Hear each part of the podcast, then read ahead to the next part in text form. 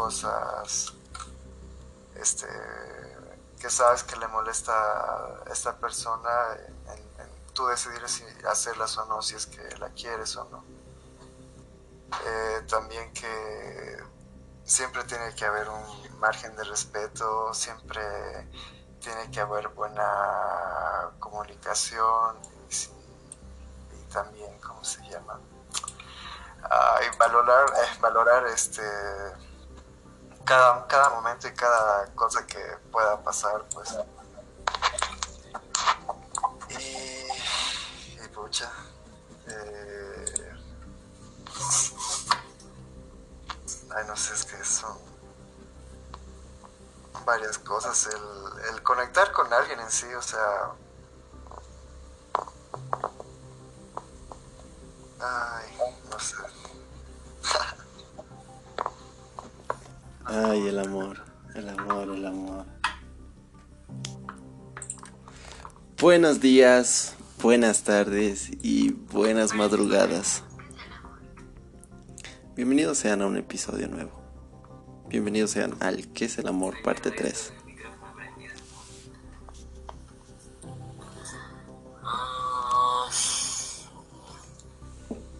Mi concepto va a variar en relación al momento en el que me encuentre. Eh, ahora, aquí y ahora, en el momento preciso, hoy 14 de diciembre del año 2021 a las 3.39 de la madrugada, mi concepto de amor es el siguiente. Ah, no sé, creo que es suerte. suerte. Suerte. Interesante. Quisiera desarrollarlo más, pero pienso que voy a ser juzgado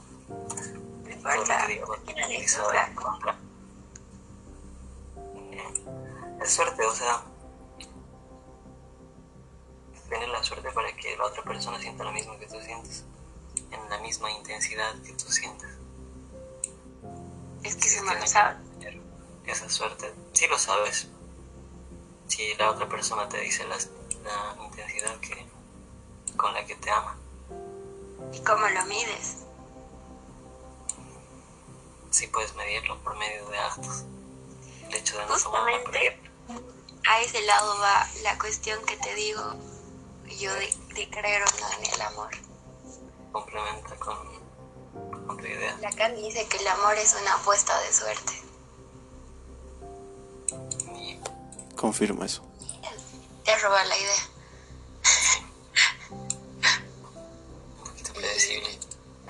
Sí, pero antes de, que yo diga algo, es que, es que si se anima a hacer un podcast de amor, quiero saber qué es el amor para el Juan. Ante todo contexto, ellos no saben que les estoy grabando. Y yo creo que cuando suba este podcast, cuando suba este podcast se van a dar cuenta lo bonito de las palabras que son o que dan estas personas. Es que el amor por el Juan es una aproximación hacia la muerte. ¿Perdón? Quizás se lo toma como de que si podría morir por alguien, no sé. Se toma más del otro lado. De que no lo conoce y no lo va a conocer. Es que, a ver, ¿ustedes no han sentido algo así como como al estar cerca de una persona sientes algo que va desde tu pecho y quieres salir hasta, hasta por tu garganta, quizás. Arritmia se llama eso. Ah, no mentira. bueno, es, lo que te hace sentir una persona que, que sí es especial. Y yo también creo que el, querer a alguien o sentir amor por una persona es pues preocuparse por esa persona, eh, querer estar ahí en buenos y malos momentos y siempre, no sé, desearle todo lo mejor. Eh, pase lo que pase. Ah, claro, también, exacto. O sea, pase lo que pase, por eso. Y siempre que se dé una oportunidad, puedes hacer algo por, o querer hacer algo por esa persona, porque no haces igual muchas cosas por alguien que no, es, no, no sientes nada por esa persona, pues.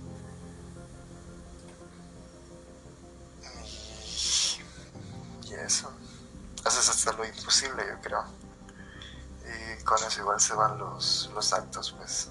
Por eso se mide el cómo puedes querer a una persona. Por eso dicen hasta puedo morir por ti.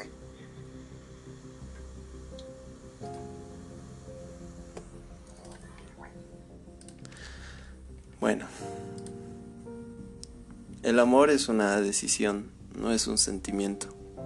Amar es decidir para siempre. Lo que no puede ser para siempre no es amor. Amar a alguien no es meramente un sentimiento poderoso, es una decisión, es un juicio, una promesa. Si el amor no fuera más que un sentimiento, no existirían bases para la promesa de amarse eternamente, como dices. Un sentimiento comienza y puede desaparecer. Pero ¿cómo yo puedo juzgar que durará eternamente si mi acto no implica juicio y decisión?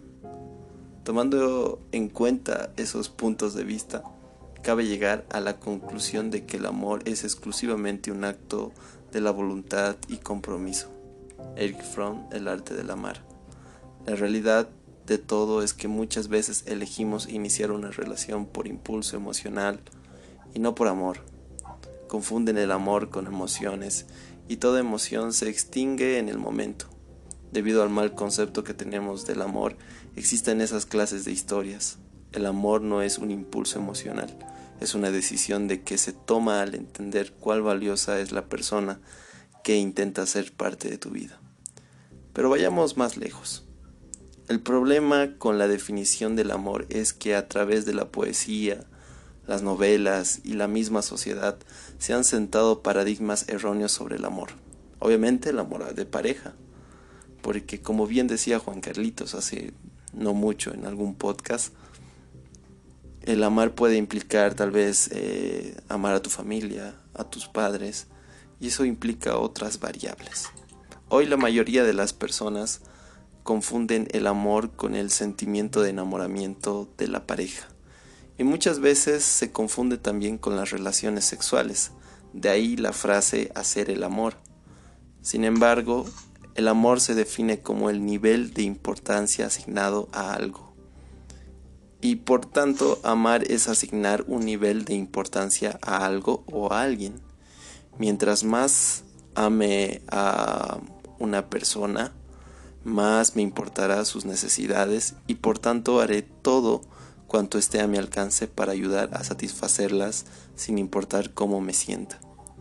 Mientras más me ame yo a alguien, me dolerá más cuando esa persona sea infeliz, y por eso haré todo cuanto sea a mi alcance para resolver sus problemas sin importar cómo me sienta.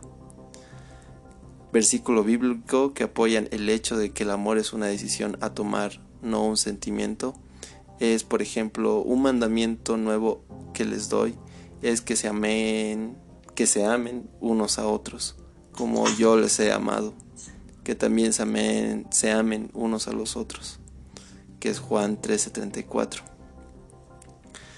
Vemos aquí eh, cómo el apóstol Juan habla del amor como un mandamiento. Y un mandamiento es algo que podemos decidir hacer o no hacer. Dios nos manda a amar.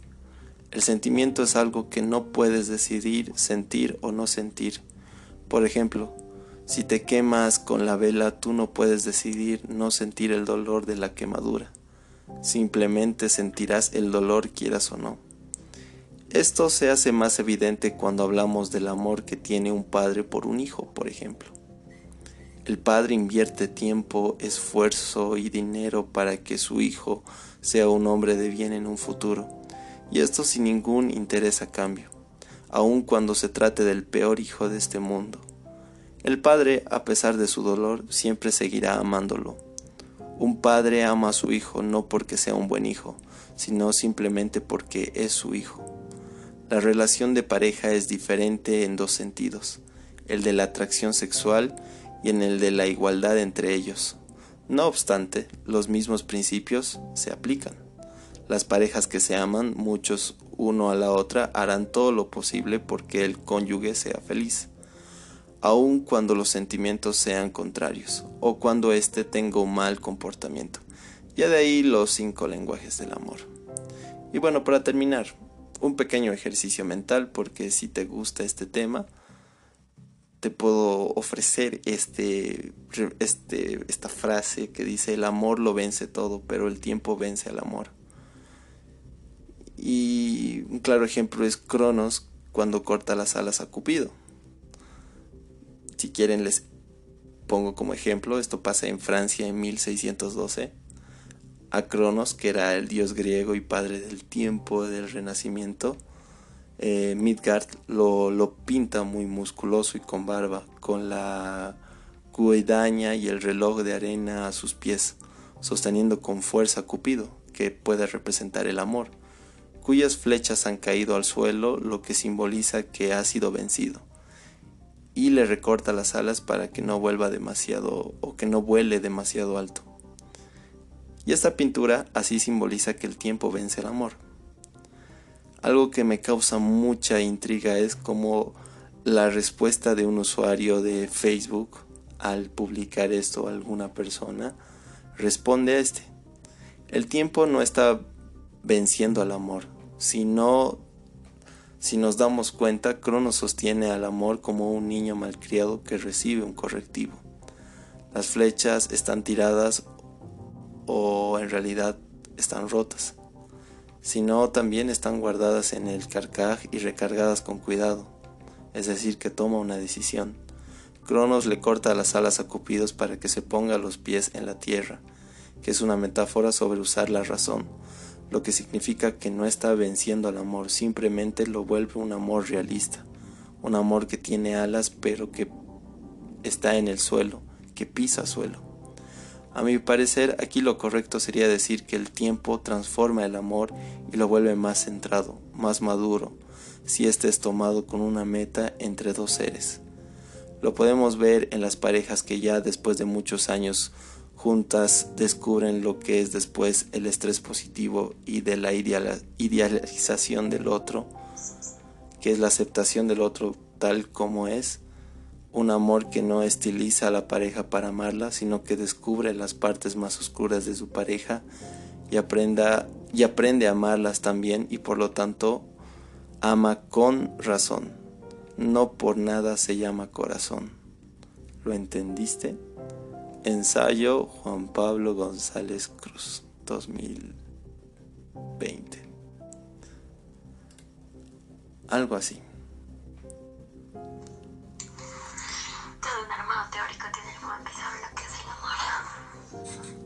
Eso fue todo por el día de hoy. Gracias por escucharnos y será hasta el próximo podcast. Un gusto. Hasta la próxima.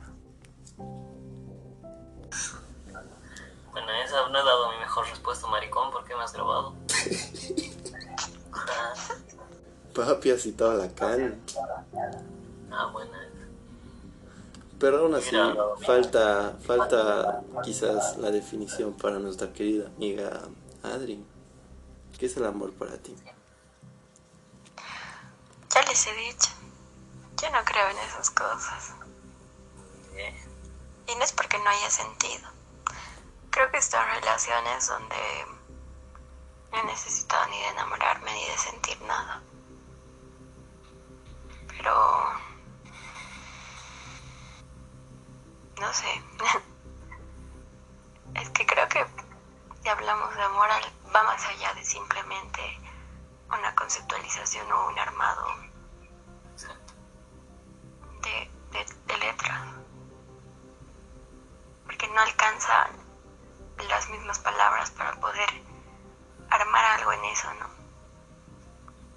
Pero, a ver, la que más considero cerca es la aproximación lacaniana del amor. No se acerca. O quizás sí. Articular otra cosa, ¿no?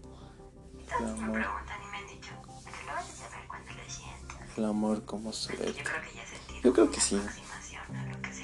Yo creo que es el primer paso para amar. Pero no era real. ¿Qué dicen ustedes? Imaginario. ¿Qué dicen ustedes? Yo creo que sí, pues, del primer paso, pero ya después lo que viene llega a ser con razón. No por nada se llama corazón. Ahora sí me despido. Quiero darle como que este plus a la parte 3 de este querido podcast. Que fue muy improvisado, la verdad. Así que bueno, voy a seguir con la charla de mis amigos y a ti que me estás escuchando sea de mucho agrado. Hasta la próxima.